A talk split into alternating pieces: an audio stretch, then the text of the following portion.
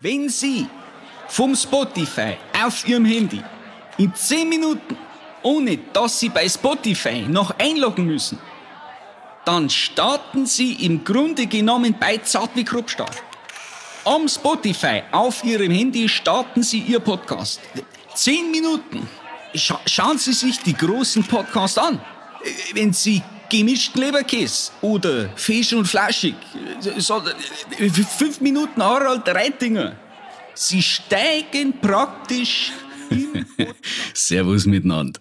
Ja, freilich, auch wir da drunten haben ein Herz für zart wie Kruppstall. Mit unseren Spezies Mike und Alex. Wo sind wir heute? Im Biergarten. Weil es ist jetzt schon langsam Frühjahr. Und das Alkoholverbot haben's auch kippen können.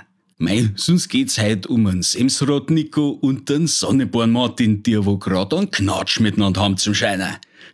die Großkopferten, die sind schon rechte Hundskrüppeln verreckte. Schärfere Maßnahmen wird's aller Voraussicht Arbeit geben und natürlich geht's auch um einen Kanzelculture. In diesem Sinne, Kruzi Türken, Herrgott sag, Kreuzbirnbaum und Hallerstein. Für Gott und auf wie geht's.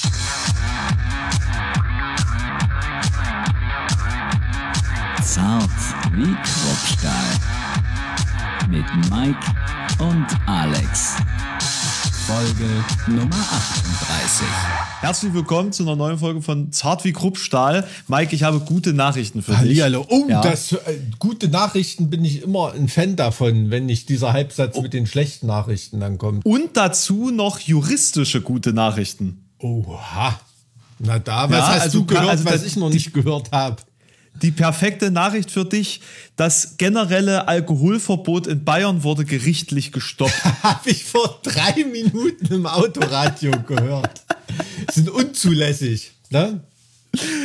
Ja, aber ich habe, äh, weiß nicht, hatten wir da schon mal drüber geredet, aber als da in Passau ähm, regional diese Verbote erlassen wurden, ne, dass man nicht in der Öffentlichkeit trinken darf und man nur noch in die Öffentlichkeit darf aus beruflichen Gründen oder um zum Arzt zu gehen und einkaufen und sowas. Da habe ich mich natürlich gefragt, alles klar, wenn man davon ausgeht, dass du beim Arzt nicht äh, irgendwie säufst und im Nettomarkt auch kein Zapfhahn ist, muss es doch in Bayern irgendeinen Beruf geben, bei dem man in der Öffentlichkeit saufen kann. Hat dein Berufsberater dich da mal drauf hingewiesen oder weißt du, worum es sich da handelt? Oder? Nee, also ich glaube, das liegt halt weiterhin an dieser, dieser alten Normalisierung des Bieres zu Mittag in Bayern, dass das ja als Grundnahrungsmittel irgendwie auch akzeptabel ist, dass du zu Mittag in Bayern ein Bierchen trinkst. Und ich glaube, das kannst du bei vielen Berufszweigen beobachten. ja, verstehe. Hm. Das kann natürlich sein. Also ich, also die haben ja, die haben ja erstaunlicherweise generell eine andere Bierkultur als wir, äh, auf die sie sich ja auch viel einbilden. Mal sehen, wie es nach Corona aussieht, ob die Brauereien, diese ganzen kleinen Privatbrauereien da überleben, so Franken. Und, und vielleicht hängt das damit zusammen, dass das da einfach auch viel normaler ist als hier im zivilisierten Rest Deutschlands, sich da zu, zu Mittagessen auch noch einen reinzulöten. Ja gut, um, die- um die ganzen kleinen Aber Brauereien. du, das ist ja immer so, wenn man über exotische Völker spricht, man kann es ja nie so hundertprozentig selber nachfühlen. Deswegen sind das an dieser Stelle nur Spekulationen. ja, ja, das stimmt. Naja, um die kleinen Brauereien würde es mir natürlich leid tun, irgendwelche schickimicki Indian Pale Ale Craft Brauereien äh, von mir aus. Aber die wird es dann hoffentlich eher in äh, Friedrichshain oder so hinwegraffen und nicht in Bayern oder Franken oder Südthüringen. Thüringen ist ja quasi mit dem fränkischen, bayerischen regional eigentlich verbandelt. Das ist ja dann im, im Wald irgendwann so ein Übergang, da reden die Rehe auf einmal bayerisch oder fränkisch. Ähm, Das merkst du dann gar nicht. Ähm, Dass du dann schon im Nachbarland. Thüringisch ist ja auch aus dem Fränkischen entstanden. Also es ist jetzt, Hm. weiß ich nicht, es ist halt an sich schon sehr nah eigentlich. Und äh, wenn, wenn du dann eine Grenze ziehst über ein halbes Jahrhundert, dann äh, ist das schon interessant, wie, wie da irgendwo auch diese historischen Ver Verwachsungen dann irgendwo auch zerschlagen werden, erstmal langfristig. Hm. Naja, natürlich. Na, was, was so über Jahrhunderte oder über Jahrtausende dann gewachsen ist, plötzlich ganz unnatürlichermaßen ähm, zerstört. Wobei das, glaube ich, in, in Thüringen, äh, im, im, also Südthüringen, nicht ganz so bemerkbar ist wie jetzt, sag mal, Richtung Göttingen raus, weil du ja durch den Wald und durch die natürlichen Höhenlagen an sich eine, eine sehr natürliche Grenze hast. Also ich glaube, dass so die, die äh, hier Richtung Goldene Aue, ne, all, all das ähm, und, und Osterhausen und so, ich glaube, dass die da, da hat man glaube ich auch schon mal drüber gesprochen, ich glaube, dass die da äh, mehr drunter zu leiden hat. Ich glaube, wir haben einen alten Podcast, durch- da durch hieß direkt Dialektik, wenn ich mich nicht irre. Da hatten wir das schon mal. Ja, ja, klar. Also gerade hier in Südthüringen, da sind ja dann durch die Berge natürlich, ähm, sind da ganz, ganz klare Grenzen. Ne? Das ist ja teilweise im, so im 5-Kilometer-Maßstab nachweisbar. Na, ich meine, im Endeffekt kannst du es dir auch nicht trauen, durch diese ganzen Täler zu wandern, weil du weißt halt nie, in welchem lebt ein äh, kannibalischer Stamm, ne, der dich dann nicht weiterziehen lässt oder so. Ist ja heutzutage immer noch die Gefahr. Fällt einem nur nicht so auf, wenn man dann über die ganzen Brücken fährt, über den, wie, wie heißt die eine? Äh, Streitschlag oder so. Also da gibt's ja, da gibt's ja sehr, sehr, sehr krude Namen.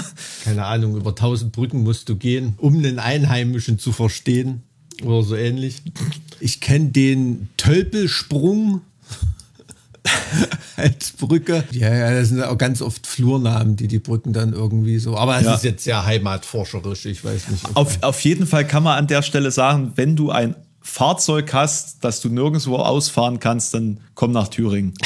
Das ist, glaube ich, die, die einzige Stelle in Deutschland, wo dieses heilige, äh, man kann ja noch so schnell fahren, wie man will, wirklich umsetzbar ist. In allen anderen Bereichen Deutschlands ist es ja unrealistisch eigentlich. ähm, du meinst unsere Autobahn? Auf den, auf den Autobahnen, ja, ja, die Autobahnen in Thüringen sind oftmals sehr leer und oftmals sehr schnell befahrbar. Das stimmt. Also ähm, von Thüringen nach, also wenn ich überlege, wenn wir früher, wir sind öfter mal zu irgendwelchen Konzerten nach Schweinfurt gefahren oder so, das war echt ein Trip. Ne? Also jetzt mit der A71, ähm, da bist du so schnell dort. Das ist schon krass. Aber du darfst natürlich nicht so durch die Tunnel heizen. Gell? Da ist dann schon äh, enorme Benutzungsgebühr, falls du da schneller als 80 fährst. Ja, also im, na, wie heißt's? Der lange. Rennsteigtunnel. Genau, im Rennsteigtunnel hast du, glaube ich, drei Blitzanlagen. Musst halt nur wissen, wo die sind. Ne? Musst ein paar Mal durchfahren, dann weißt du Bescheid. Nee, natürlich nicht.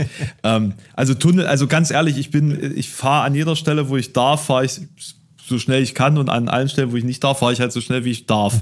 So, das ist, das ist die goldene Regel. Ne? Wenn man, wenn man schon vom Staat so ent, en, entsprechend angeleitet wird, dann kann man sich ja in, in jedweder Hinsicht dran halten. Ne? Wenn da steht, darfst du schnell fahren, wie du willst, dann machst du es halt. Und wenn du es nicht darfst, machst du es halt nicht. Und dann hast du von das Beste aus beiden Welten, sage ich mal. So, so. Ja, no normenhöriger Bürger und Rebell. Gleichzeitig. Das ist schön, wenn man sowas immer noch verbinden kann. Alexander Prinz. Ja, das wäre Na? gut, wär gut für die, für die Visitenkarte.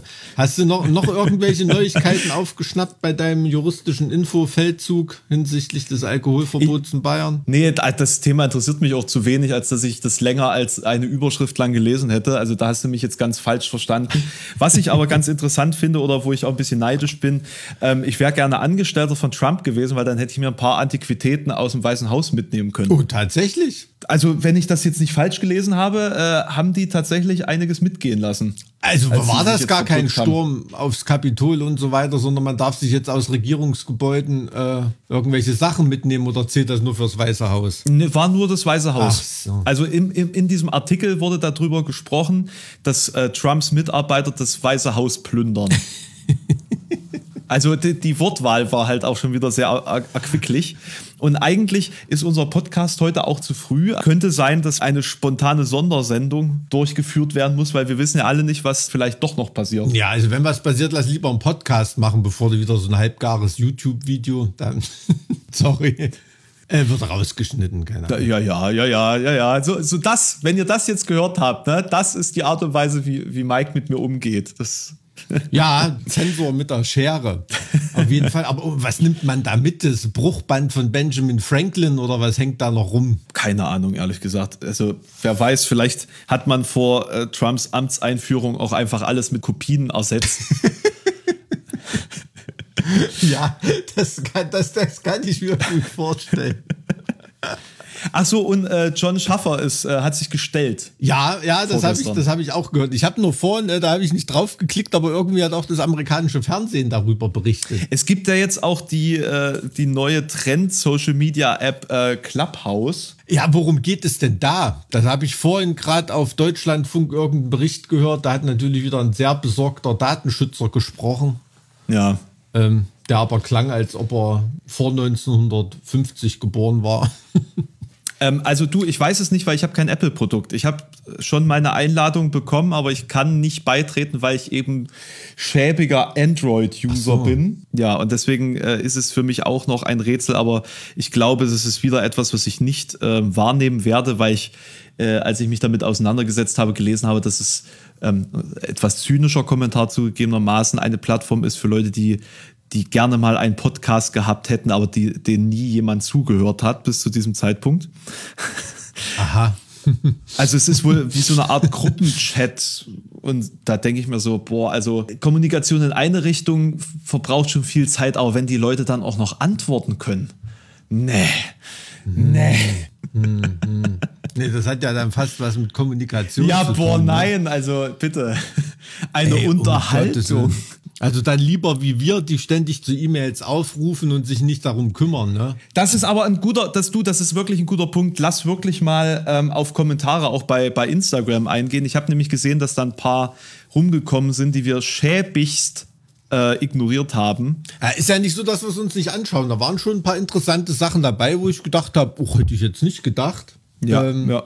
Ich würde einfach mal kurz durchgehen, was bei uns in den Nachrichtenanfragen steckt. Also nicht die, die wir direkt bekommen, sondern die, die gefiltert werden von Instagram, weil Hm. die, die vielleicht immer ein bisschen ja, unter die Bank fallen. Ich, ich hau jetzt einfach mal alle raus, die ich so finde. Der Nico schreibt Ich habe eine sehr coole Nachricht von einer Rentnerin gelesen, irgendwie, wenn ich mich erinnere. Ich weiß, ich, ich, ich weiß auch von wem. Ich weiß auch definitiv von wem. Lass, ich gehe einfach mal ganz kurz durch. Der Nico schreibt: Hab gerade euren Podcast gehört. Ich bin von Beruf Rettungsassistent und studiere Humanmedizin. Grüße aus Saarbrücken. Ich weiß nicht, ob wir haben wir dazu aufgerufen, das uns mitzuteilen oder war das einfach? Ja, ja, uns hat, also zumindest mich, bei dir war das sicherlich nur so eine leere Floskel, aber mich hat sehr interessiert, was die, unsere Zuhörer beruflich machen. Was sie vom Background haben, wie alt sie sind, dass man überhaupt mal weiß, zu wem man da so labert. Also der Nico ist auf jeden Fall ehrbarer als wir beide zusammen. Auf jeden Fall. Das ist ja natürlich der äh, klassische Werdegang, äh, Medizin studieren und nebenbei noch im Notarztwagen mal lochen. Ja, also äh, kenne ich viele Ärzte, die das so gemacht haben. Also Aber ich, ich, kann man auch nur leisten, wenn man noch jung ist. Ich finde das, ich find das ja äh, ganz interessant. Sein Nutzername enthält das, das Wort oder die Zusammensetzung Bloody Knuckles. Sehr gut. Ha, ähm, ähm, Alex fragt, habe heute eure aktuelle Folge gehört, weil ich ein Fanboy und Instagram-Opfer bin, schreibe ich euch hier, was ich beruflich mache. Ich bin Notfallsanitäter, Medizinproduktebeauftragter und auf dem Weg zum Praxisanleiter. Wa warum haben wir so viele aus dem Gesundheitsbereich? Ja, vielleicht haben die gerade nichts zu tun. Ich weiß es nicht. Ja, ist ja gerade ist ja gerade nicht los, ne? Ja, oder vielleicht haben die auch so ein bisschen Hang zum Morbiden. Ich weiß es nicht. Ja, weil also der Nutzername dieser Person ist Willkommen im Beerdigungscafé, um, also referierend auf Callejon, aber ähm, ist natürlich Ja. auch wieder morbide. Also wenn, wenn alle Leute, die im Gesundheitssektor arbeiten, so morbide drauf sind, dann äh, habe ich Angst. Nein, nein, das ist schon alles. Äh, man muss sich da eine, schon Strategien zurechtlegen, mit denen man klarkommt. Mhm. Eine gewisse ne? also Distanz auch irgendwo, ne? Knuckles was damit zu tun hat, aber ich kenne wirklich viele Leute, die die Ärzte, Sanitäter, äh, Pfleger oder was weiß ich sind, die auch wirklich äh, krasse Kampfsporttypen sind. Ne? Also nicht hier so äh, spirituell gedöns oder so, sondern Ja. die sich da auch wirklich mit dem Vollkontakt-Sportarten begeben und sich da richtig auspowern dabei. Ne? Ähm, klar, also ähm, irgendein Ventil braucht man da. Bei manchen ist das auch so eine Art, ja, wie soll man sagen, schwarzer Humor, Sarkasmus, Ja. denke ich schon, dass das ähm, eine Strategie sein kann. Nee, Strategien zum, zum Ertragen von, von Dingen, mit denen man ansonsten emotional oder psychisch nicht klarkommt, ist natürlich völlig gesund irgendwo auch. Ne? Und wenn es halt einfach diese, diese Art von Sarkasmus oder Zynismus ist, dann, dann ist das natürlich auch jedem gegönnt, das auch äh, zu, zu zelebrieren. Ja, also. Aber äh, beeindruckend, was wir, was wir für coole Leute ähm, an den heimischen Empfangsgeräten haben. Ähm, der Chris schreibt, Moin, ihr zwei Lieben. Erstmal wünsche ich euch beiden ein frohes neues Jahr. Wollte eigentlich eine Mail schreiben, die wir ja auch immer ignorieren, äh, habe aber verzweifelt keine Adresse gefunden, Gott sei Dank. Ihr habt ja in der aktuellen Folge gefragt, was war unsere Adresse nochmal? zartwiekruppstahl.gmx.de, nicht wahr? Genau. Hm. Äh, ihr habt ja in der aktuellen Folge gefragt, was eure Hörerschaft so beruflich macht. Und da ich Langeweile habe und sich durch fehlende Sozialkontakte im Moment eine gewisse Mitteilungsbedürftigkeit bei mir entwickelt, ich weiß gar nicht, wovon er spricht, habe ich das Angebot wahrgenommen. Ich arbeite hier in der Region Kassel bei einem Automobilhersteller in der Logistik. Nebenbei spiele ich in einer ambitionierten, anderes Wort für erfolglos, Band. Dadurch habe ich auch meine schon länger existierende Leidenschaft für das Musikproduzieren weiter entdeckt und eigne mir das im Moment an und hoffe dadurch auch irgendwann euer thematisiertes Hamsterrad zu verlassen, denn da stecke ich mittlerweile als Vater auch drin. Mein Meister sagte mal an der Arbeit, Arbeit soll keinen Spaß machen. Punkt. So. Aha. Was für ein deprimierender Abschluss dieser Nachricht. Arbeit, also das ist ja keine Arbeit, das ist ja Berufung statt Beruf. Ja, also zu ambitionierten Bands kann ich sagen, also ambitioniert ist nicht das Synonym für erfolglos. Also äh, ambitioniert heißt nur, es ist dir nicht egal, dass du nicht erfolglos bist. Äh, apropos ne? nicht arbeiten, wäre doch auch was für dich. Warum wirst du nicht Notar? Äh, also Notar muss ich ganz ehrlich sagen, da war mein Examen. Achso, da, da, musst du. Also selbst, selbst wenn ich das wollte, hätte ich mit meinen Punktzahlen, müsste ich sehr, sehr gute Beziehungen haben, um da reinzukommen. Don Mike wieder. Mal, mal schauen, mal schauen. Das sind wirklich dann die Besten der Besten. Das ergibt überhaupt gar keinen also Sinn. Weil Notar, also meine ja, Erfahrung also mit Notaren ist, ist, jetzt nicht so, dass die irgendwie groß Fe Fertigkeiten haben müssen in jedweder Hinsicht. Also noch nicht mal ja, hat lesen. Hat irgendjemand behauptet, warum studieren denn die Leute Jura? Weil sie zu dumm für Biologie sind? Können kein Medizin studieren und Mathe war auch nicht so eine große Stärke, fällt BWL weg und schon sitzt du im Jura-Hörsaal. Also kenne ich hunderte Leute, bei denen das so war. Und äh, man kann mit dumm auswendig lernen in einem Jurastudium wahnsinnig weit kommen. Wahnsinnig weit und äh, gute Noten bekommen. Und äh, deshalb ist das so für diese leistungsbereiten Abi-Streber, ne, wo, wo, mehr, wo mehr Wille als, als Talent und Begabung mhm. da ist, ähm, ist Jura schon ein Studium, wo man sehr weit kommen kann. Und, und, und das, das, das ist tatsächlich also, auch, also um, um mal ehrlicher zu sein, ne? ich habe natürlich auch mal mit dem Gedanken gespielt, Jura zu studieren. Also es ist jetzt nicht so, dass ich da völlig ab, also das völlig abstrus finde, die Über Überlegung, aber eben dieser Aspekt des Auswendiglernens, der ging mir schon immer ab. Also das ist, ich, ich habe eine körperliche Gegenreaktion auf Notwendigkeit zum Auswendiglernen, weil mir der Sinn sich schlicht und ergreifend nicht zeigt. Und deswegen hm, habe ich von der hm. Über Überlegung Abstand genommen. Wenn ich da vielleicht ein bisschen bereitwilliger gewesen wäre, wer weiß, wie sich das da entwickelt hätte. Also auch wenn ich mich immer oh so Gott, über dich Willen. lustig mache, ähm, ganz dumm finde ich den Beruf jetzt nicht. Das soll auch überhaupt nicht heißen, dass das bei allen so ist. Ne? Es ist nur eine, eine wirklich schon beträchtliche Anzahl von Jurastudenten und dann später auch Juristen, die sind aus solchen Überlegungen so einen Weg gegangen. Das ist nicht von der Hand zu weisen. Apropos, apropos mir fällt gerade eins, ich, ich, ich, ich will dich gar nicht unterbrechen, auch wenn das heute irgendwie so ein bisschen mein, mein Ding ist, äh, aus Rache. Äh, apropos nicht den Job bekommen, den man haben will. Worauf spiele ich an? Äh, oh, die, die Mats gefallen. Ja. ist ja auch. Äh, die Iden ähm, des März. Die ja, es war leider nicht im März, ne? sonst hätten sich natürlich die, die Überschriften schon komplett ange, angeboten. Ne? März und seine Gefolgschaft sind dann die Märzgefallenen. Das wurde ja schon ein paar Mal in der Geschichte ähm, ähm, doppeldeutig verwendet, das Wort und die Iden des März, ja. Aber ich glaube, er hat sich ja sein, seine Dolchstecher inklusive Brutus rausgesucht, ne? so in, sein, in seinem Narrativ. nee, ein, ein, ein, so also feudaler also Mensch wie Merz muss auch mit solchen Narrativen äh, bearbeitet werden. Das ist schon, schon richtig. Äh, das war ein Königsmord. Ja. Das war ein Königsmord von, von, von niederen Rängen gemeuchelt und dem Volkswillen vorenthalten. Und der Wirtschaft. Absolut. Auch die also, Wirtschaft wollte, wollte Merz. Alle wollten Merz. Also das finde ich, das ich wirklich super. Mit einem Grinsen da eine klatschende Wahlniederlage einzustecken und dann im gleichen Atemzug noch zu erwähnen, dass ich aber bitte sofort mich als äh, Wirtschaftsminister anverdiene. Ne, wer wär's da jetzt eigentlich? Altmaier, ne? Ja, genau. Also, den muss der erstens erstmal von seinem Stuhl runterkriegen. Oder raus. Ja, ja, und zweitens muss man, muss man sagen, man muss ja heute bei Politikern auch durchaus mit ins Kalkül ziehen, ähm, wie telegen sind die? Wie telegen sind die? Wie wirken sie? Ähm, was, was bringen sie einfach so auf der, auf der Mattscheibe und auf Fotos rüber oder irgendwie? Ne? Und da wirkt natürlich Merz wenig staatsmännisch, muss ich ganz ehrlich sagen. Altmaier ist jetzt auch kein Posterboy, ne? Kommt immer auf das Magazin an, in dem das Poster zu bekommen ist. Ja, aber das Ding ist, um jetzt mal ein bisschen vom, vom Habitus wegzugehen, das soll ja kein Bashing oder Shaming werden. Ähm, der März, da ist halt auch innerlich so hässlich, wie er äußerlich ist. Ne? Also tatsächlich muss ich sagen, dass er jetzt äußerlich nicht hässlicher ist als die meisten anderen Politiker. Also ich fand den jetzt nicht, also jetzt nicht so im Sinne von, äh, uah, man sieht ihn, sondern man sagt uah, weil man weiß, was hinter dieser, hinter diesem Gesicht so steckt. Ne? Also es ist jetzt, ich weiß nicht, ob du diese Auflistung gesehen hast, was er sich alles schon so politisch geleistet hat. Er hat ja beispielsweise mal gegen einen äh, Gesetzesentwurf gestimmt, der Vergewaltigung in der Ehe zu Vergewaltigung quasi umformen sollte. Mhm. Ne? Unfassbar. Mhm.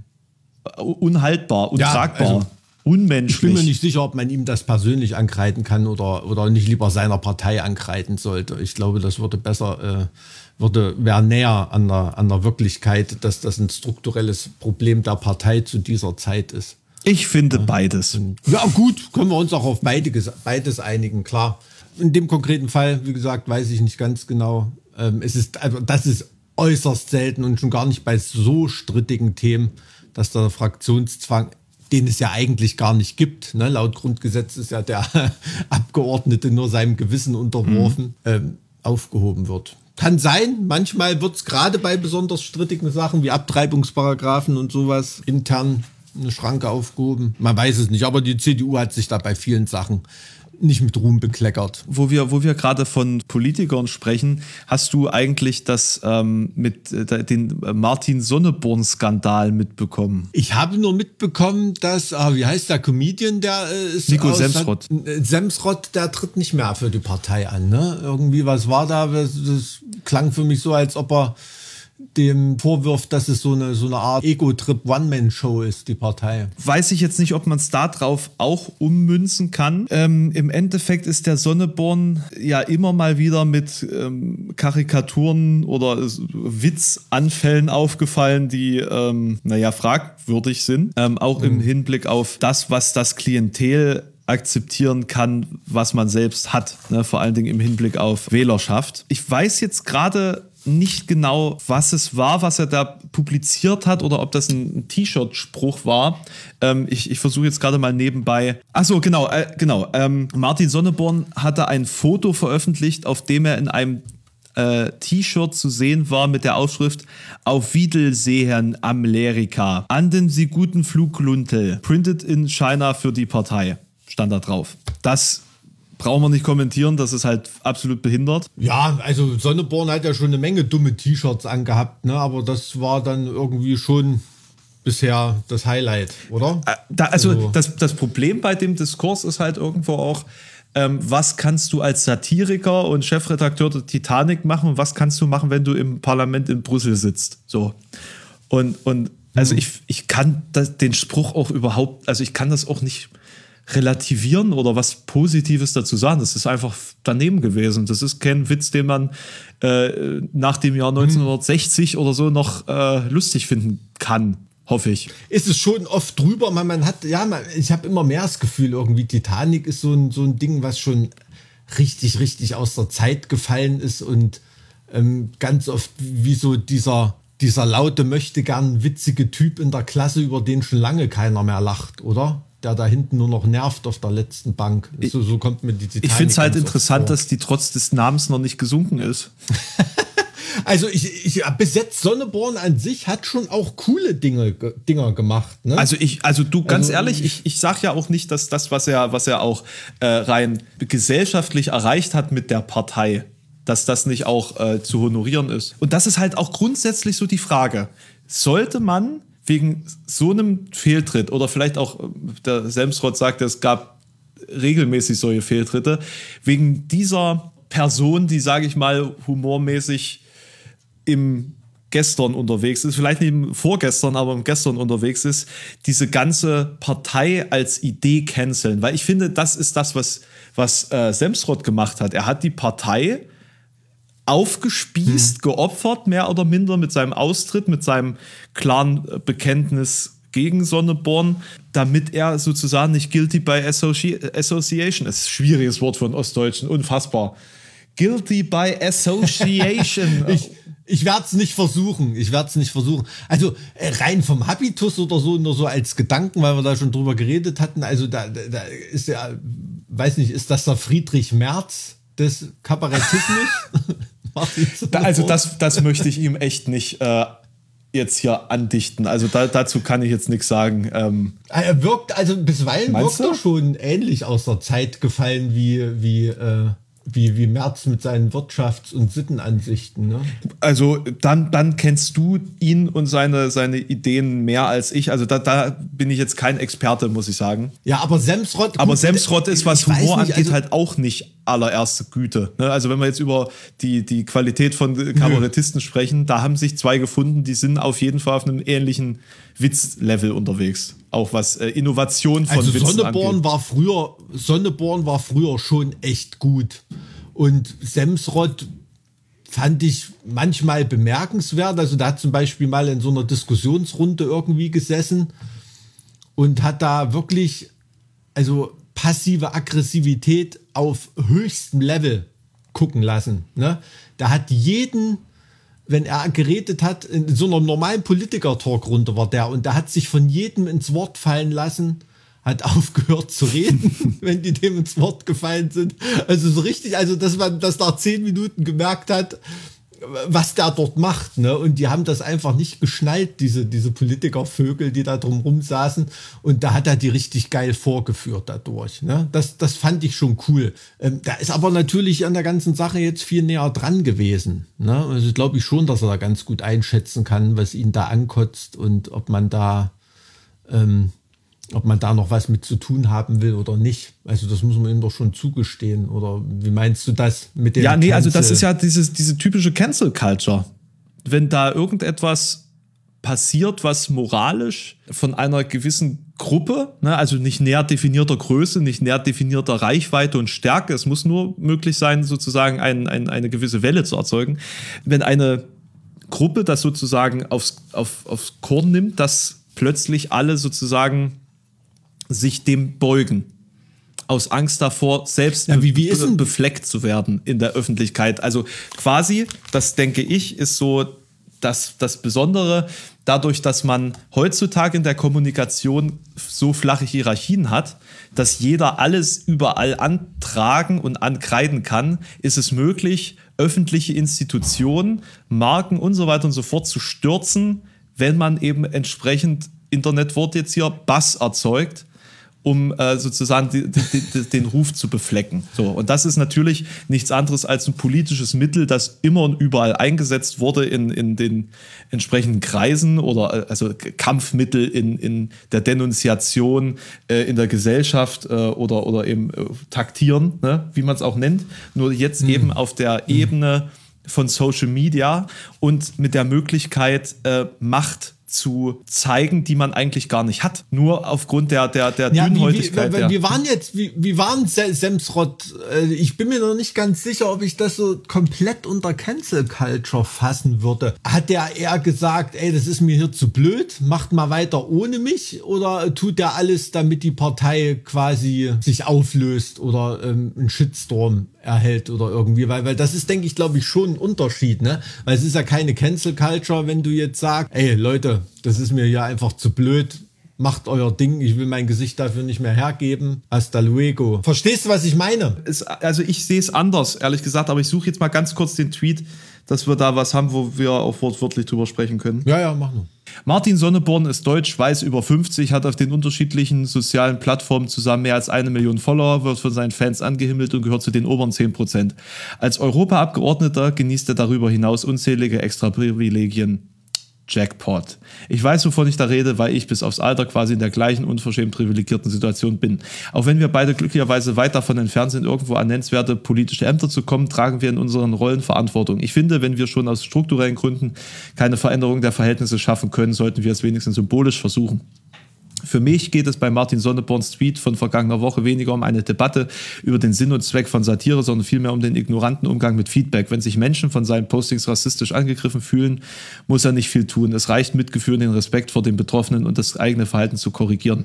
Wenn er der Kritik keinen Raum geben kann, den gesellschaftlichen Kontext, Rassismus, fortschreitender Rechtsruck ausblendet und beleidigt, seine Machtposition ausnutzt, so, sobald Betroffene sich gegen Beleidigungen wehren und stattdessen den, den Schwerpunkt fälschlicherweise darauf legt, dass es andere nur nur zu doof sein, seine Kunst zu verstehen, sich also selbst zum Opfer stilisiert, sollte er gehen, weil er aus der Zeit gefallen und am falschen Ort ist. Ich habe vor einem Jahr vergeblich zu dieser Thematik mit ihm diskutiert und ihn vor einigen Tagen gebeten, über sein Posting nachzudenken und sich zu entschuldigen. Er hat es nicht gemacht. Das ist also kein Versehen. Er will das eindeutig so. Natürlich kann Martin Sonneborn Witze versuchen, wie er will, aber ich bin raus, wenn er kein Mitgefühl zeigt und weder versteht, wo oben und unten ist, noch äh, da seine Verantwortung als Vorsitzender von die Partei mit 50.000 Mitgliedern und zuletzt 900.000 Wählerinnen weit über das hinausgeht, was ein Titanic-Chefredakteur vor 20 Jahren können musste. Ich finde seine Reaktion auf die Kritik falsch und inakzeptabel. Das ging mir in der Vergangenheit schon in anderen Fällen so. Daraus ziehe ich jetzt meine Konsequenzen, weil die Partei in der öffentlichen Wahrnehmung vor allem das Projekt von Martin Sonneborn ist und ich dafür nicht weiter mein Gesicht hergeben will, habe ich eben mein Austrittsschreiben verschickt. Das schreckliche Mandat im EU-Parlament werde ich als Parteiloser bis zum bitteren Ende ausführen. Ich könnte das Leid nicht verantworten, dass eine Nachrückerin statt meiner ertragen muss. Danke an alle Engagierten in der Partei, dass ich mitmachen durfte. Viel Glück und Tschüssi.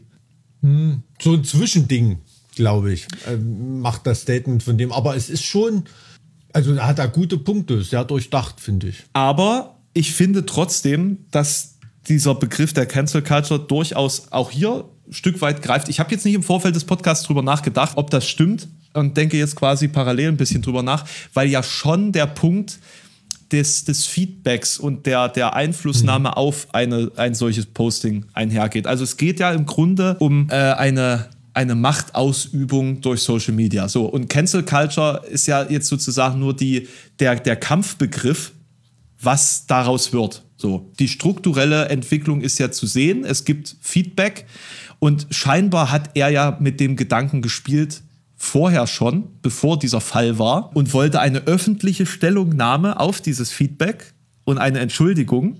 Und als das ausblieb, zog er seine Konsequenzen. Er zog seine Konsequenzen nicht, weil er persönlich ein Problem damit hatte, sondern weil er mit seinem Gesicht nicht mehr für die Partei Martin Sonneborns stehen möchte. Verstehst du, was ja, ich meine? Gut, das ist, Und, das ist also das ist, das ist, ist so ein bisschen das, was ich da rauslese. Also sprich, die, die öffentliche Meinung spielt da schon bei ihm in den Gedanken mit rein. Ja, also vor allem auch die öffentliche Verantwortung, wenn ich das richtig verstanden habe. Ne? Ja, und wie gesagt, ich sehe da schon irgendwo Tendenzen dahin. Jetzt nicht, dass man das damit jetzt synonym setzen soll. Ja, ja, so also ich glaube, ich glaube, es ist auch so eine, so eine Art Mischform, aber ich glaube, es geht ihm nicht vorrangig darum, dass jetzt die Partei total platt gemacht wird. Also natürlich nimmt er damit im Kauf, dass da Sonneborn noch mehr im Shitstorm steht. Ich finde das, ich find, ich find das Statement halt schon doch deutlich destruktiv, wenn man schreibt, dass das Projekt ja als das Martin Sonneborn-Projekt da sozusagen wahrgenommen wird. Weiß ich nicht. Also ich finde es schon irgendwie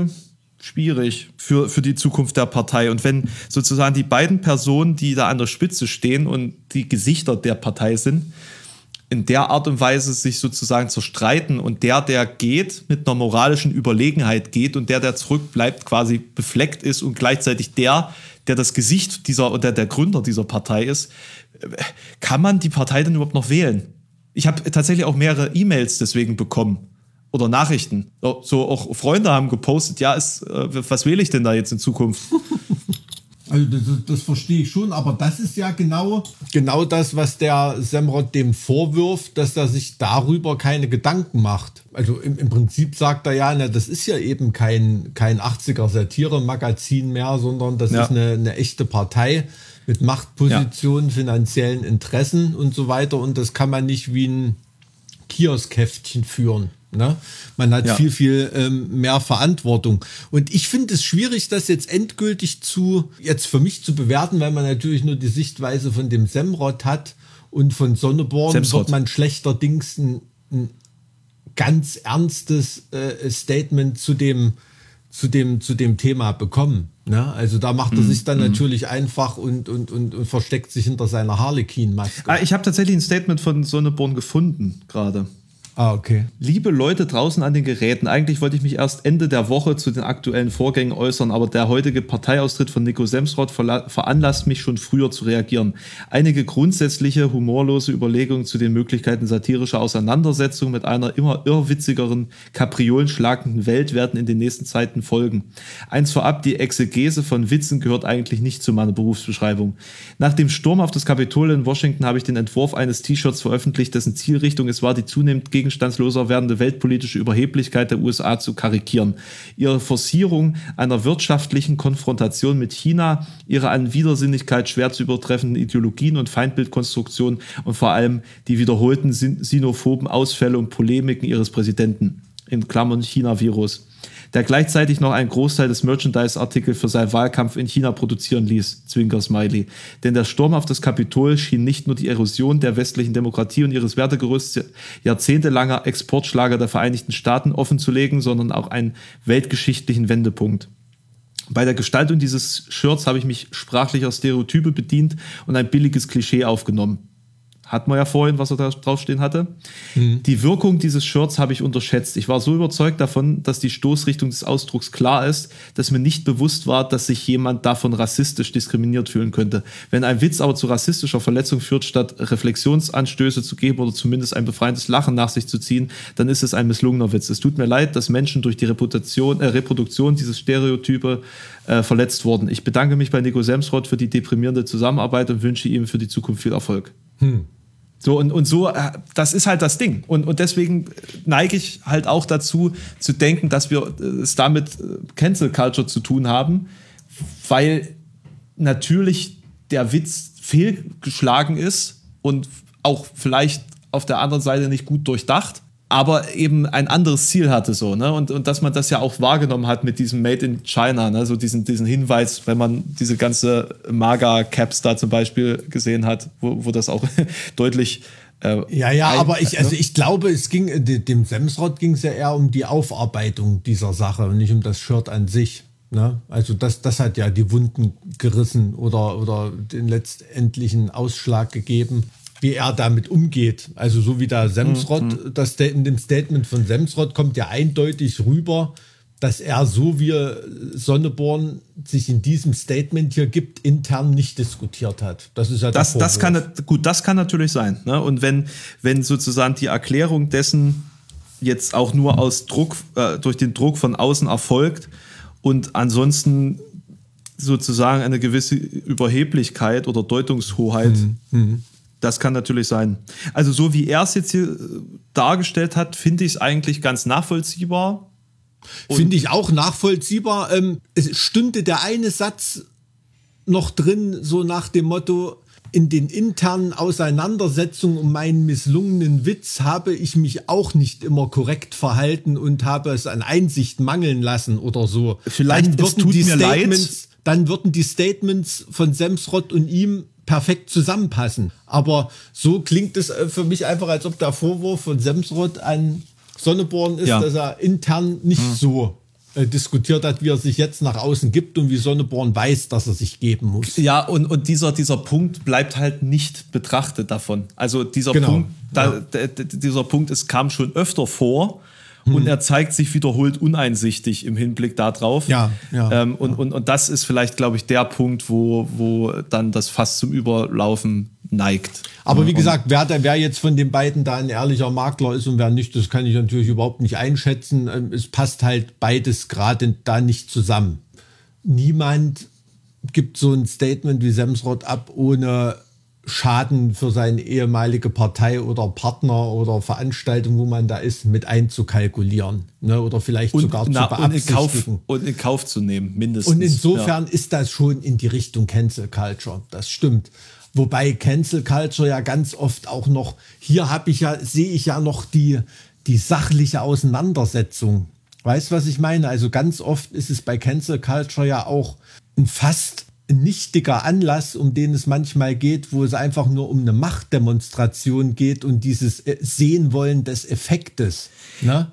Oder Also- das Falschverstehen von, von äh, Witzen. Also das, also das Falsch-Interpretieren von Dingen ist durchaus, ich habe da ja ein Video drüber gemacht, ist durchaus etwas, das oft genug Anlass gibt. Ne? Also dass man, dass man auch Leute angreift, weil man nicht verstanden hat, was denn eigentlich die, die, die tiefgründige Aussage ist. Bei, bei Sonneborn nun ist es halt wieder ein anderer Fall, weil er halt auch einfach etwas genommen hat, was schwierig Aber ist. es geht, geht mal bei, also bei Cancel Culture schwingt für mich ganz oft noch dieses, dieses Moment mit, dass Sachen mit Absicht falsch verstanden werden, um sich in eine bestimmte Position bringen zu können, die moralisch vermeintlich übergeordnet ist. Weißt du, was ich meine? Und das ist, was wir jetzt nicht einschätzen können. Das können wir in dem Fall hier jetzt nicht einschätzen. Kann, aber, weil aber, er, aber weil er auf jeden Fall ein, ein, ein Moment hat und einen Grund hat, das so zu formulieren. Die Frage ist jetzt halt, inwieweit er sozusagen das Geschick da genutzt hat. im Umgang mit Medien ist er natürlich geschickt und geschult. Also das ist ja, das ist ja offensichtlich.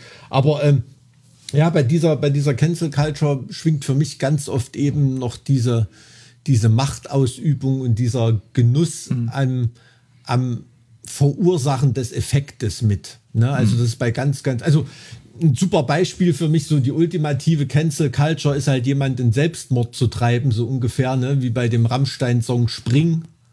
So, das ist für mich ein ganz cooles Bild, also nicht cool im Sinne von, von toll, aber ein sehr gut getroffenes Bild von, von Cancel Culture. Ne? Oder Wa- von, wa- mei- meinst du, dass das, dass das im Hinblick darauf schon so ausgelegt ist? Also, dass das das Ziel dieses Songs war? Ähm, Also als- nicht, als- nicht, das ist äh, also nicht Cancel Culture an sich, aber dieser, dieser Effekt, dass es da Leute um das Spektakel geht und. Ja. ähm, und äh, das Leiden des Einzelnen da keine Rolle mehr spielt, sondern nur noch, nur noch um dieses, um dieses Gaffertum, um die Sensation, Ja.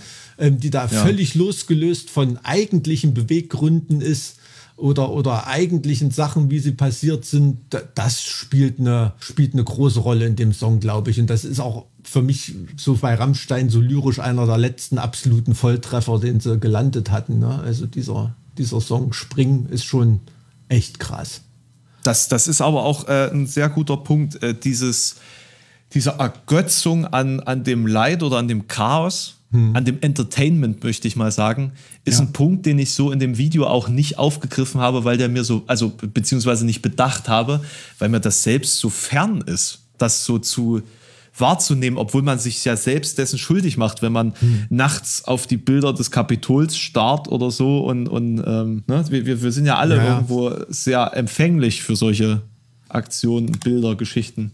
Ja, ja, absolut. Aber das ist, ähm, früher haben die Leute die, die Hexe ähm, auf dem Berg mit einem Scheiterhaufen getrieben mit Fackeln und Mistgabeln, ne? weil, sie, weil sie die Hexe brennen wollen, sehen wollten, damit endlich mal wieder was los ist und keiner hat gefragt, was passiert ist. Und heute ergötzen sich auch viele Leute daran, dass bestimmte Konzerte abgesagt werden müssen, ähm, ähm, bestimmte Künstler ähm, Tourneen nicht machen oder Zusammenarbeiten aufkündigen. Also Ist das so? Also du ganz ehrlich, also ähm, über John Schafer haben wir uns ja schon ausgelassen, aber dieses ständige Bohren, dass endlich doch Hansi Kirsch mal dazu was sagen soll und ähm, wann wird er denn endlich verkündigen, äh, dass Demons Wizard äh, nicht mehr weiterlaufen können und wann wird er ihnen endlich einen Arsch treten oder so, das ist auch eine geforste Cancel Culture, finde Ja, ich. ja, ja, ja. Ja. Aber die Also Frage das ist halt, ist an welcher, an welcher, an welchem Punkt, und das ist so ein bisschen auch das Ergebnis meines Videos gewesen, wo ist das akzeptabel? Also wo ist der, der öffentliche Druck akzeptabel? An welch, also bei welcher Tat, bei welcher, in welchem Kontext? Mit welchem Nachdruck und so weiter und so fort. Ne? Und, und da- da- das ist halt so eine, so eine nicht sehr klare Grenze. Ja, aber man will dieses, diese Wirkungsmacht, ne, diesen eigenen, den Effekt, dass ich da was bewegen kann oder mitbewegen kann oder so, das spielt da für ganz viele Leute eine Rolle und ist dann schon ganz oft losgelöst von der Sachfrage. Ne?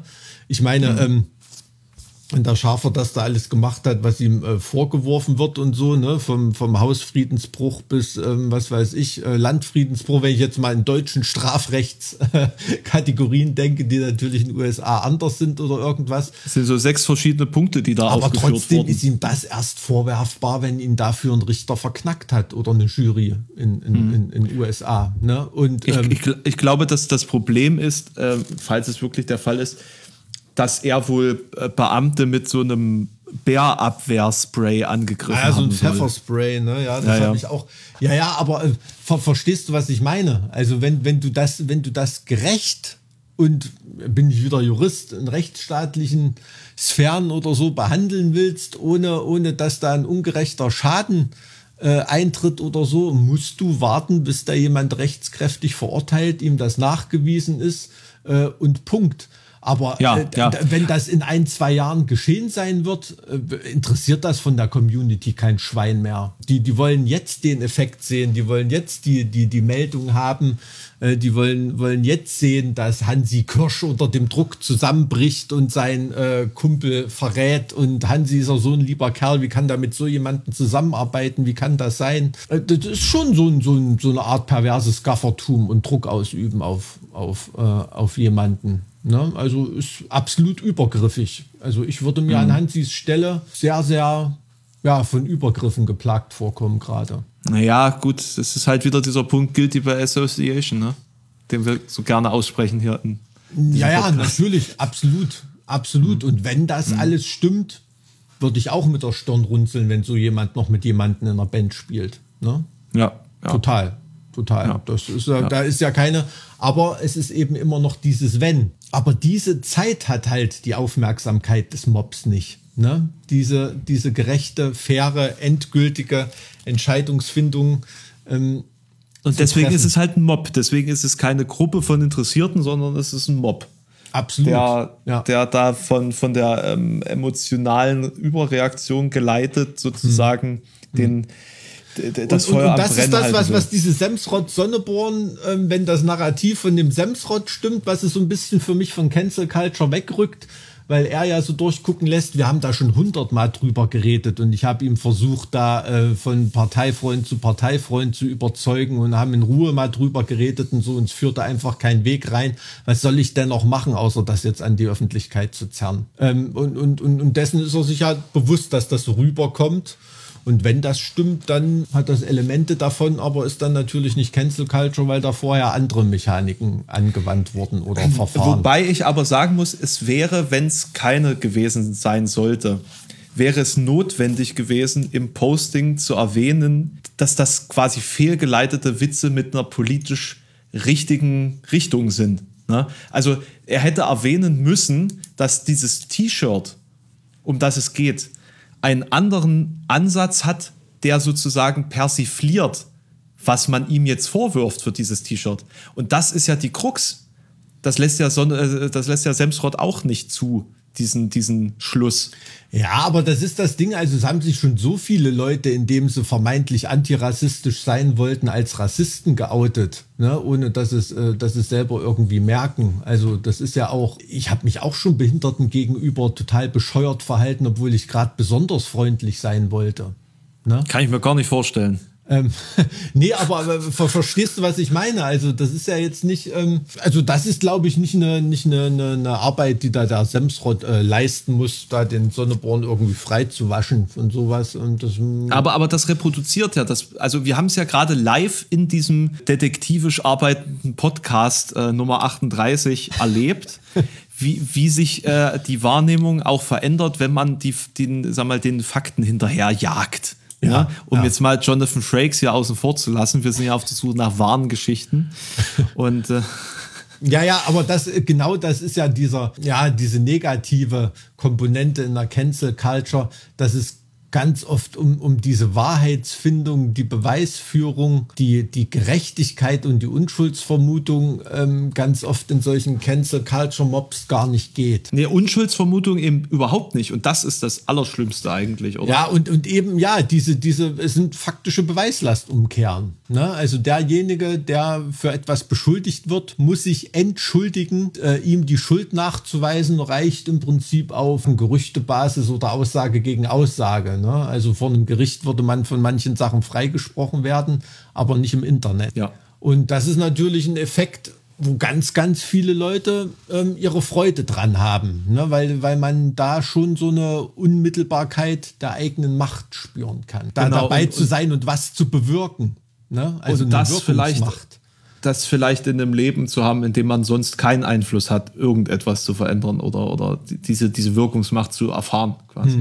Es geht so weit, ne? also denkt zum Beispiel an äh, diesen Mord an dem Regierungspräsidenten da, äh, Prozess stattfindet oder so. Äh, die Mörder von dem, die haben sich ja auch, seitdem der dieses Statement abgelassen hatte bei der Bürgerversammlung, zu dem er sich hat hinreißen lassen, dass wer die ähm, ne, eben diese christlichen Grundwerte ähm, nicht vertritt, dass er da ja irgendwie gehen kann, wenn das nicht passt. Da ist ja in, in rechten Kreisen auf rechten Foren, als der das damals gesagt hat, Lübcke, ne? Walter Lübcke heißt er, Ja, der genau. Regierungspräsident. Da ist ja ein riesen Shitstorm in diesen Bereichen losgebrochen ähm, und, und hat sich da äh, irgendwie verstetigt und das ging dann hin, bis dass dazu dafür dann jemand äh, sozusagen hingerichtet wird, wahrscheinlich. Ne? Weil eben scheinbar der Online-Effekt für solche Leute nicht groß genug war oder sich das dann so, so verselbstständigt hat. Das ist dann schon beängstigend, was das so ver, verblüten treiben kann. Ne? Oder Trump ist das ja auch nicht bewusst, was damit sein, weiß- das ist dem heute noch nicht bewusst, was damit seinen Tweets äh, vor Vollidioten auf die Straße schicken kann, die da Leute abknallen. Ne? Also das ist ähm, Äh, pff, Meinst du? Also ich gehe eher davon aus, dass es, dass es schon bewusst ist. Ja, natürlich weiß er, dass er da, wenn er was schreibt, dass das dann passieren wird, aber ich meine, ihm ist die Verantwortung nicht bewusst. Ne? Das meine ich für, für das gesamte Land. Ich glaube auch nicht, dass es ihm ums Land geht, sondern um sich selbst. Also ja, absolut, das meine ich. Ihm ist, das, ihm ist das nicht bewusst, was er als Präsident überhaupt machen soll. Das meinte ich. Das habe ich ein bisschen blöd ausgedrückt. Ja. Ja, ich würde so weit gehen zu sagen, ihm ist es halt scheißegal. Also solange es nicht äh, se- seinem eigenen Image oder Wohl förderlich ist. Ja, ja, genau. Ja, also das wird ja von, ja, das ist natürlich auch Küchenpsychologie, aber von vielen Leuten in seinem Umfeld, da gibt es ja eigentlich kaum, kaum einen, der da kein Buch geschrieben hat. Ne? ähm, Wird ja äh, immer wieder attestiert, dass es absolut egozentrischer Narzisst ist. Aber was hast du noch für Symptome oder Fälle von Cancel Culture äh, behandelt da in deinem Video? Ich finde das sehr interessant. Ähm, beispielsweise habe ich mich ja darüber aufgeregt, dass ähm, Thalia die Bücher vom Hildmann nicht rausnehmen will, bevor es ein Gerichtsurteil gibt. Ja, ja. Und de facto müsste man jetzt sagen, Thalia hat eigentlich recht, das nicht zu tun. Das wäre ja dementsprechend, was du vorhin gemeint hast, solange es kein rechtsgültiges Urteil gibt, ist er de facto unschuldig. So.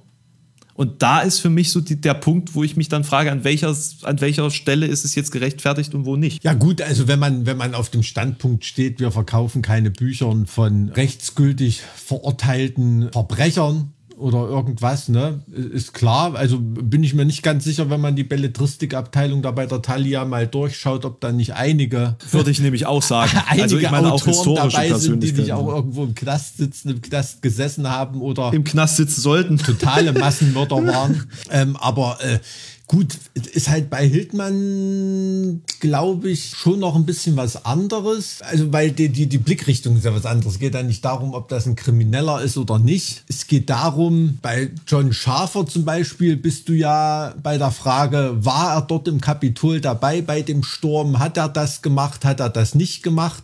Das muss ja erst bewiesen werden. Was Attila Hildmann über seine Kanäle abgesondert hat, das ist ja nicht strittig dass er das gemacht hat. Und da muss ich die Frage stellen, okay, will ich dann seine Bücher, will ich Bücher von jemandem verkaufen, der sowas äußert oder nicht? Dass er solche Dinge geäußert hat, die dazu zu Recht zu, zu Missfallen anregen, ist ja nicht strittig in dem Sinne. Und Thalia, glaube ich, wird da auch eine Kalkulation aufmachen. Okay, also die große Hildmann-Welle ist vorbei. Die normalen Leute, die früher Hildmann gekauft haben, kaufen die jetzt nicht mehr.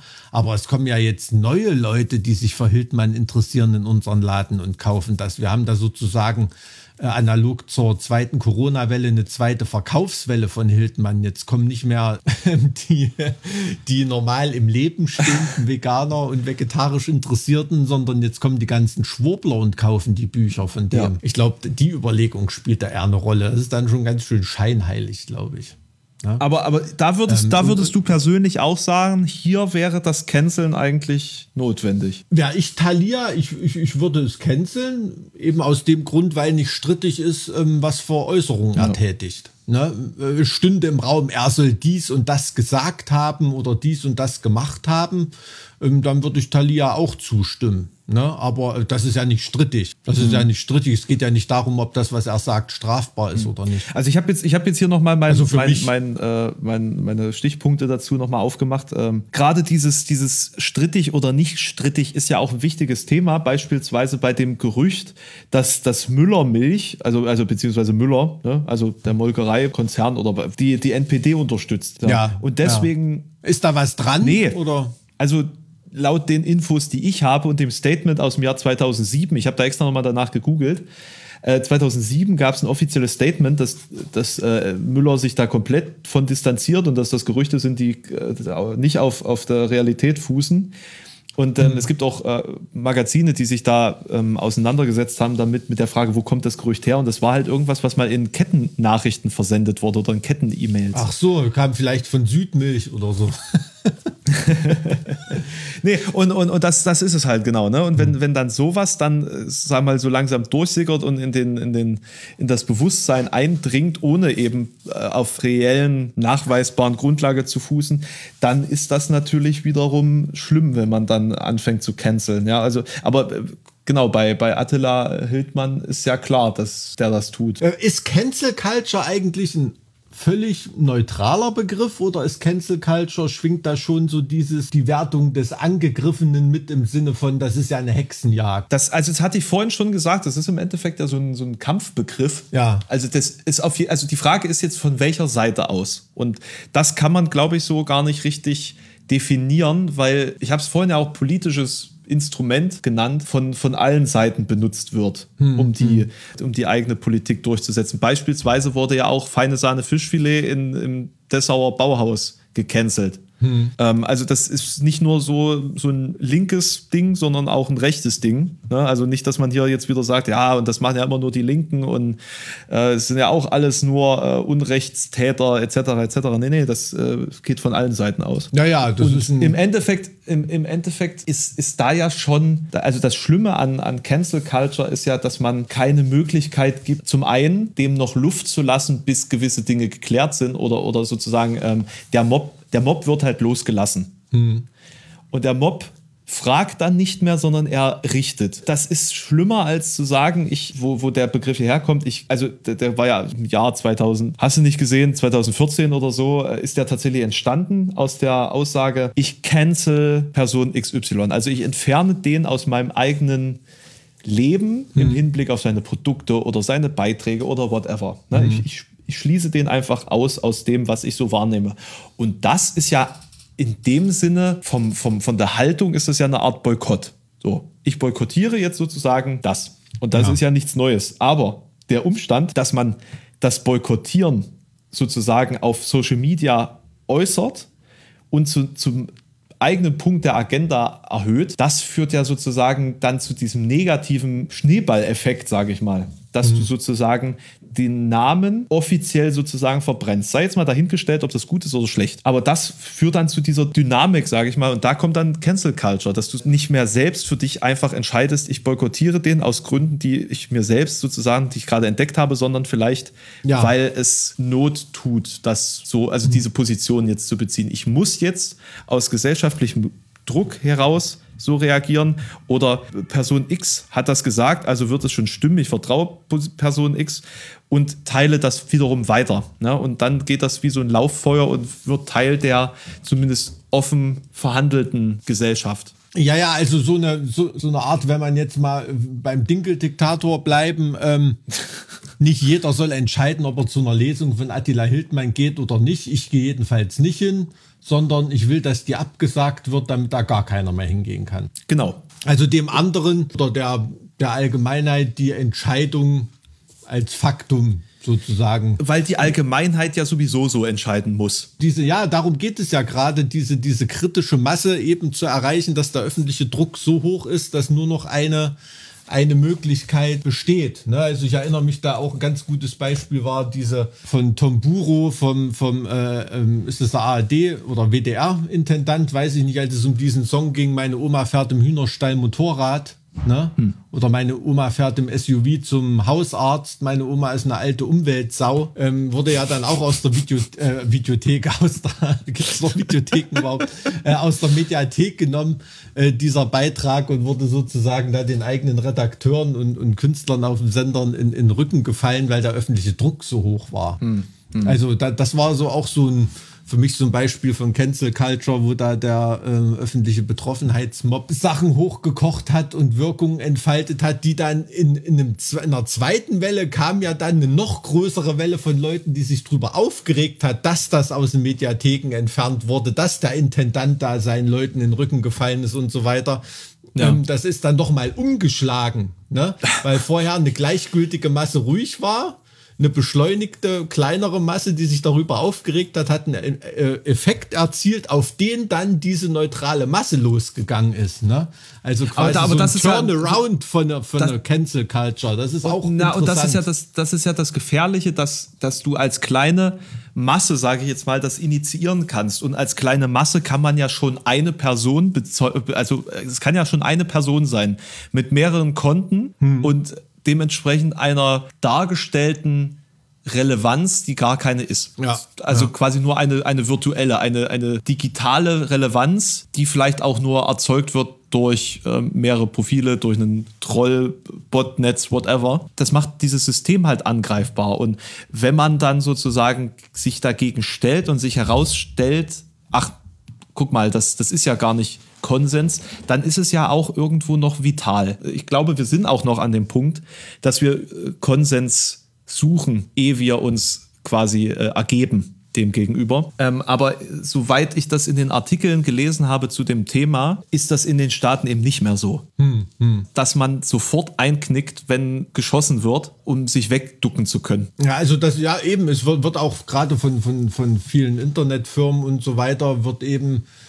einfach zur Konfliktvermeidung, ne? Das ja, ja ähm, was ja auch wirklich ähm, dort das Potenzial hat, Gewinne zu beeinträchtigen und so weiter, zur Konfliktvermeidung wird da so ein Glattschleifen, ohne nachzufragen, wird der Streitpunkt gar nicht ausgefochten, sondern eben einfach komplett entfernt. Ne? Ja, genau.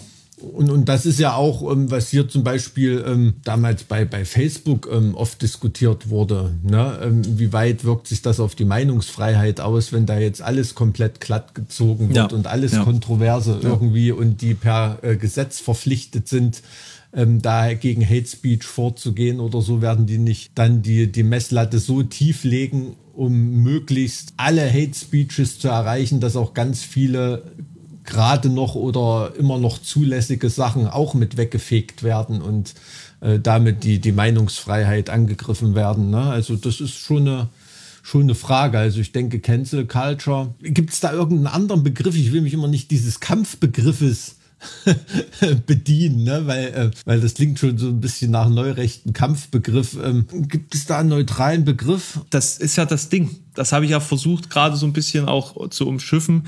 Boykottieren ist ja zu kurz gegriffen. Ähm, Boykottieren ist zu kurz gegriffen und es ist aber auch trotzdem interessant, dass man automatisch einen linken Mob vor Augen hat, der gegen irgendwas Rechtes vorgeht. Ne? So als als Plattitüde ja. von Cancel Culture. Es gibt ja tausend andere Formen und auf allen Seiten und in allen Gebieten, aber so landläufig hat man das doch sofort vor Augen, oder bin ich da falsch gewickelt? Das, und das ist ja das Schlimme irgendwie, dass wir immer das ist, ja. davon, dass wir immer davon ausgehen, aha, jemand möchte uns den Spaß verderben, jetzt mal so gesagt, hm. das müssen Linke sein. Ja, ja, genau.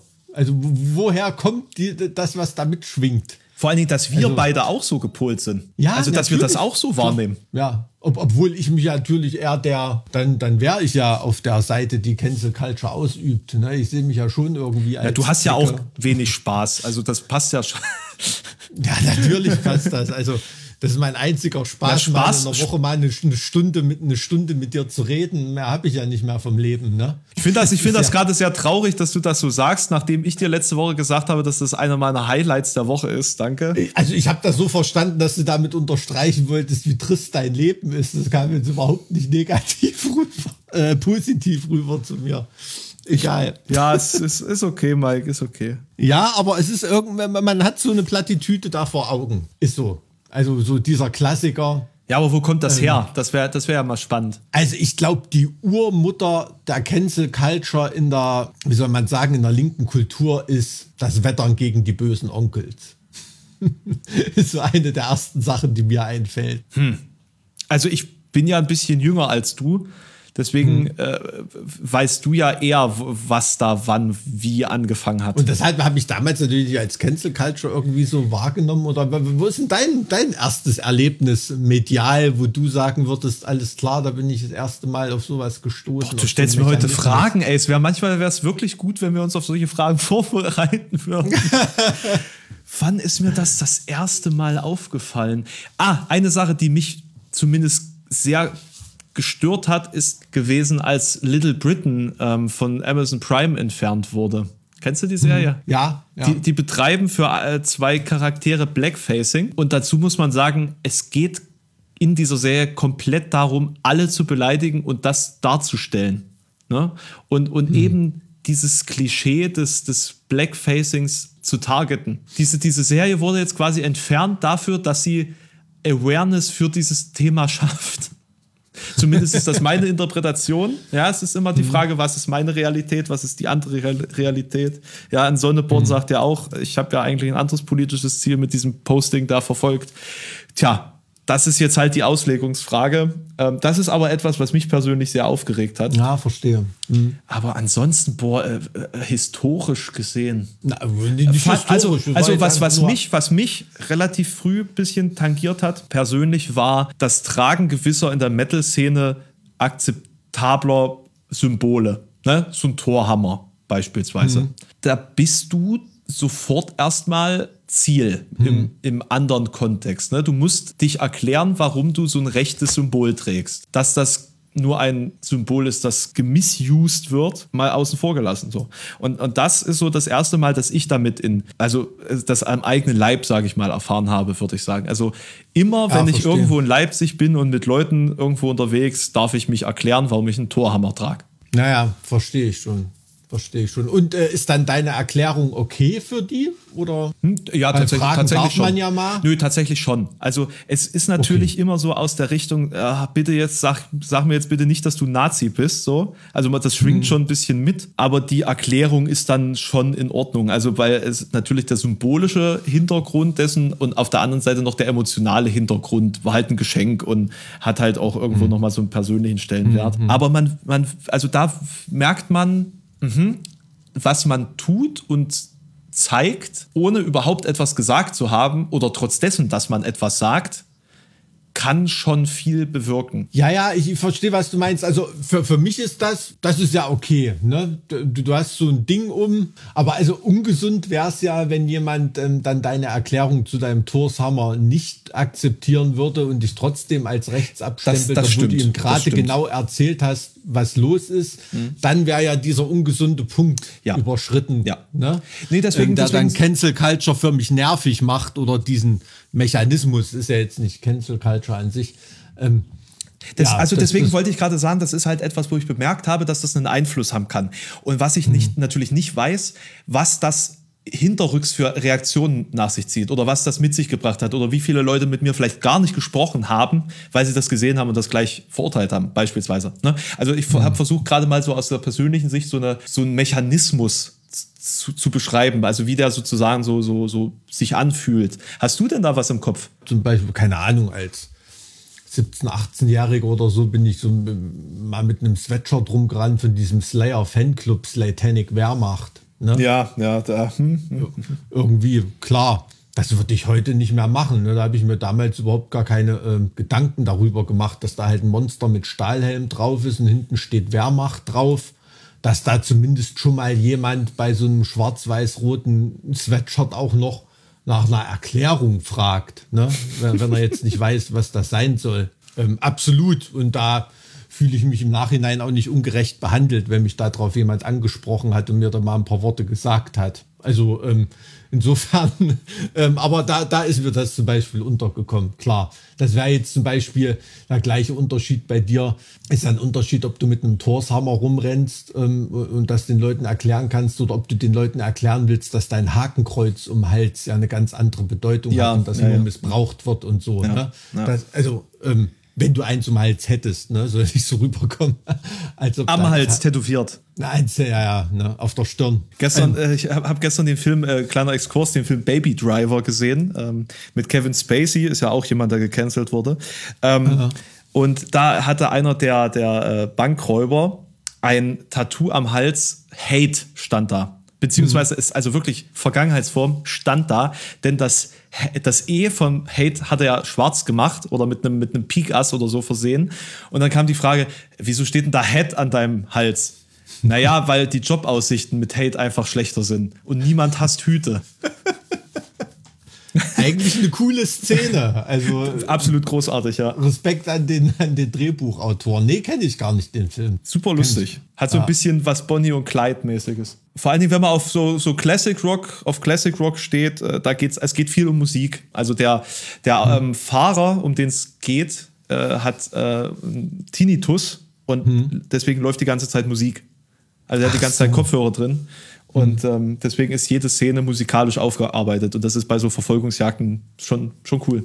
Äh, du, wir haben hier noch, äh, sind wir fertig mit dem Cancel Culture Ding, weil wir haben hier noch viele andere Nachrichten von Leuten, die uns auf Instagram geschrieben haben und ich hätte gerne. Ja, lass da noch mal, lass da noch mal reinschauen. Also ich fand das äh, interessant mit der mit der Cancel Culture. Ich hoffe, wir werden auf aufgrund unserer vielen kontroversen Sachen, die wir hier heute preisgegeben haben, du mit deinem Torshammer äh, nicht gecancelt. Die, die Lena schreibt, ich bin 27 Jahre alt, komme aus Hamburg und bin seit einem Jahr Angestellte bei einem internationalen Versicherungskonzern. Konkret reguliere ich Rechtsschutzfälle. Für mich goldrichtig, auch wenn ich immer wieder höre, dass viele sich aus unterschiedlichen Gründen den Job nicht vorstellen könnten. Selbstständig zu sein könnte ich mir wiederum niemals vorstellen, da ich stark sicherheitsorientiert bin. Deswegen arbeitet man vermutlich bei einer Versicherung. Das, das passt ja wirklich. Das liegt auch daran, weil ich eher aus recht bescheidenen Verhältnissen komme und abgesicherte Verhältnisse immer als großes elementares Lebensziel gepriesen wurden. War bei mir zu Hause aber auch so tatsächlich. Und ist weiterhin so. Ja, ich glaube, du, das willst du deinen Kindern gegenüber. Äh, Ist, glaub ich, so immer, ne? spießig, wie das klingt, aber du willst natürlich, dass deine Kinder irgendwie abgesichert sind. Deine Söhne wären keine Rockstars? ich weiß nicht, ob das total spießig klingt, aber hätte ich ein Problem damit, wenn mein Kind ein abgesicherter, glücklicher Beamter ist irgendwo? Ich glaube, ich hätte nur ein Problem damit, wenn er damit nicht glücklich ist. Aber dann wäre mir das schon lieber, als dass er mittelmäßiger Skispringer wird oder so. weißt du, was ich meine? Also, Der landet immer nur auf einem Bein. ja, sozusagen. Also, ähm, verstehst du, was ich meine? ja, ja, ja, ja. Das ist schon, also kann, kann ich schon nachvollziehen, dass Eltern so dieses, aber auf die ungesunde Seite kippt's halt, finde ich, wenn Eltern das wollen, obwohl die merken, dass ihr Kind damit nicht glücklich ist. Äh, die, die Carmen ist 31 und Azubine im öffentlichen Dienst in Klammern Kommunalverwaltung neu angefangen. Daher liebe ich die juristischen Beiträge von Mike. Also kommunal, also ich muss mich da mal outen, Kom Kommunen sind natürlich meine Lieblingskörperschaften. Ne? Im öffentlichen Recht, also die kommunale Selbstbestimmung, ähm, habe ich super gute Erinnerung dran. Das war eine, meine allererste Hausarbeit gewesen zu dem Thema und da habe ich äh, eine richtig, richtig gute Note gekriegt und liegt mir seitdem ganz, ganz doll am Herzen, der Artikel. Ganz, ganz viele Grüße in die Kommunalverwaltung. An Du bist ein furchtbarer Schleimer, Alter. Ist ja unfassbar. Ähm, Kers Cup schreibt, ähm, guten Morgen, ihr wolltet ja wissen, welche Berufsgruppen euch so hören. Ich bin Sozialarbeiterin mit Jugendlichen auf Ausbildungssuche. Liebe Grüße aus Oberfranken. Hätte mich jetzt gewundert, wenn es keine äh, Sozis hier gäbe. Ja, ja, das stimmt. Ähm, ihr, ihr wollt ja, äh, die, die Fiona ähm, schreibt, ich bin Medizinstudentin und höre euch immer, während ich mir Vorlesungsfolien durchlese und auswendig lerne. ja, Ach, großer Gott, und wie, wie sind Ihre Noten so? das hat sie nicht geschrieben, aber das spricht trotzdem nicht für uns. nee. Die, äh, die Alicia ist Altenpflegerin. Ich höre euch gerne zum Runterkommen nach der Arbeit. Ich bin mal gespannt, was bei eurer Umfrage rauskommt. Liebe Grüße, Alicia. Äh, moin Jungs, schreibt jetzt der, ich habe keine Ahnung. Ähm, er nennt sich Rob für. Sorry, wenn ich dir jetzt Unrecht tue. Moin Jungs, ihr wolltet ja Feedback zum Berufsstand eurer Hörerschaft. Ich bin Chemikant in Bad Köstritz. Das ist das älteste da? Chemieunternehmen der Welt. Was? Das Bierpanschen oder was macht er da? Arbeite Vollschicht und höre euch meistens am Wochenende oder in der Nachtschicht während der Arbeit. Meine Kollegen wundern sich dann meist, warum ich eine Stunde am Stück dumm vor mich hingrinse. Da, da werden halt für alle Synapsen ausgeschaltet, wenn man uns zuhört. Ja, total. Also ich stelle mir das auch als so einen debilen Dämmerzustand vor. Also wenn es, wenn mal in den Zeitungen ein Chemieunfall aus Bad Köstritz zu hören ist, dann waren wir das. Macht auf alle Fälle weiter so. Ich freue mich immer riesig, wenn eine neue Folge kommt. Cheers. Cool. Ähm, Paul schreibt, höre euren Podcast jede Nacht, während ich meinen 40-Tonner quer durch Deutschland fahre. Ihr macht die ganze Sache echt spitze. Macht weiter so. Liebe Grüße von Paul aus Radeberg. Liebe Grüße auf die super. Straße. Super, alles klar. Siehst du, hört nicht nur Truckstop, die Trucker. Ich, also das ist, glaube ich, ein Beruf, wo man wirklich geil äh, Podcasts hören kann. Auf oder? jeden Fall, auf jeden Fall. Also Und ich, muss, ähm, muss ehrlich sagen, ich habe auch äh, schon wirklich mit Berufskraftfahrern, also Busfahrer, Trucker und so, Diskussionen gehabt, äh, gerade auch politisch und über bestimmte wissenschaftliche Dinge oder so. Äh, das war auf dem Niveau, das war der absolute Hammer und ich habe da so, so viel gelernt. Ähm, weil solche Leute sich wirklich ganz, ganz viel mit Wissen befassen. Ne? Die lesen abends viel, die hören viele Podcasts, ähm, wenn sie unterwegs sind. Äh, unterschätzt man, unterschätzt man ganz oft solche Berufsgruppen, ne? weil das ja immer so ein bisschen als dröge dargestellt wird, äh, so ein Beruf. Also ich habe da von ganz vielen Leuten schon mega coole Denkanstöße gekriegt, gerade von ähm, Tourbusfahrern und sowas. ich denke, für heute haben wir auch genug gelabert, oder? Ich werde schon ein bisschen heiser, hörst du das? Alles klar, mein Guter. Äh, hau rein, ne? Na, euch noch ein schönes, äh, schöne Woche, bis wir dann wieder bereit sind. Oder bis äh, in wenigen Tagen, keine Ahnung. Tschüss. Alles klar. Tschüss. Arbeit soll keinen Spaß machen. Punkt.